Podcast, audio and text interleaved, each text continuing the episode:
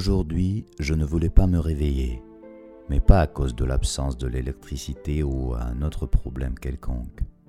Au contraire, ça me faisait tellement plaisir de prendre enfin mon temps, d'ouvrir les yeux et puis les refermer, de rester dans mon lit bien chaud, ce que l'on ne peut pas dire à propos du reste de la maison, de me rendre compte que même si c'est un peu imposé, ce sont quand même et enfin les vacances que je n'avais pas pris pendant des années. Tout le monde était prévenu de ces problèmes du courant, mes clients français se sont montrés compréhensifs, ils attendront le temps qu'il faudra. Les proches, qui vivent aussi à Odessa, sont aussi sans lumière, sans réseau. On s'est tous prévenus. Le fait de se réveiller et de réaliser qu'il n'y a plus de connexion habituelle à ce monde, qu'il n'y a plus de communication comme avant, me fait penser à l'enfance, où on ne s'inquiétait de rien. La tranquillité, le repos.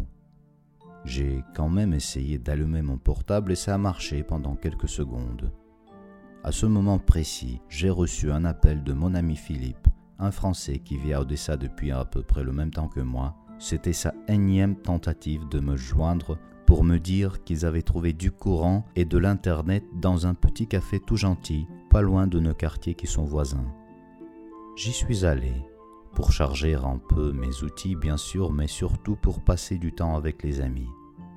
Il pleuvait. D'ailleurs, quand je dormais pendant toute la journée, en ouvrant mes yeux de temps en temps, j'entendais bien ce bruit de la pluie que j'ai pris d'abord pour le bruit des avions militaires. Qu'est-ce que cela ne me faisait rien que des avions militaires, selon ma déduction somnifère, circulaient sur Odessa. Je m'en foutais éperdument. J'étais bien dans mon lit tout chaud, à ne rien faire, ce qui ressemblait plutôt au 1er janvier, quand on a l'impression d'avoir devant soi assez de temps pour réaliser tout ce qu'on s'est promis de réaliser, mais surtout pour se reposer d'abord. Dehors, il faisait pas froid, au contraire même, plus chaud qu'à l'intérieur de la maison. Je marchais assez vite pour rejoindre mes copains le plus tôt possible, pas parce qu'ils m'attendaient, mais plutôt en m'attendant à cette joie de se retrouver juste pour se retrouver, à l'improviste en plus. La serveuse, assez jolie, timide et un peu nerveuse à cause de la quantité des clients inhabituels à ce café de quartier, peu remarquable avant les coupures de l'électricité, était considérée plutôt comme une hôtesse de la maison, où ne sont venus que des bons amis qui se connaissaient depuis toujours, qui se parlaient facilement, qui rigolaient, qui étaient joyeux, qui prenaient ce plaisir inattendu de ne pas être tout le temps et partout attendu.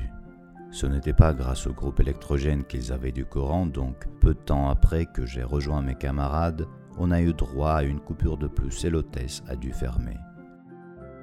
On est sorti, toujours joyeux, comme des gamins à la chasse de l'électricité. On a pris la direction à droite, se souvenant de l'endroit où l'on pouvait peut-être, sans aucune garantie, trouver du chaud.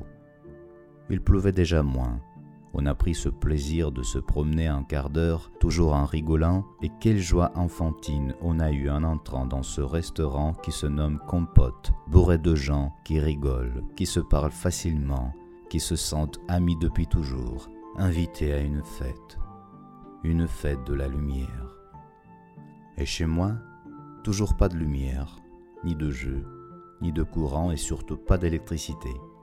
Mais cela ne fait rien. J'ai déjà compris comment je vais m'organiser, ça va. On continue cette aventure qui est notre vie en prenant tout le plaisir possible que l'on puisse trouver dans le moindre instant qu'on a la chance de passer sur cette planète.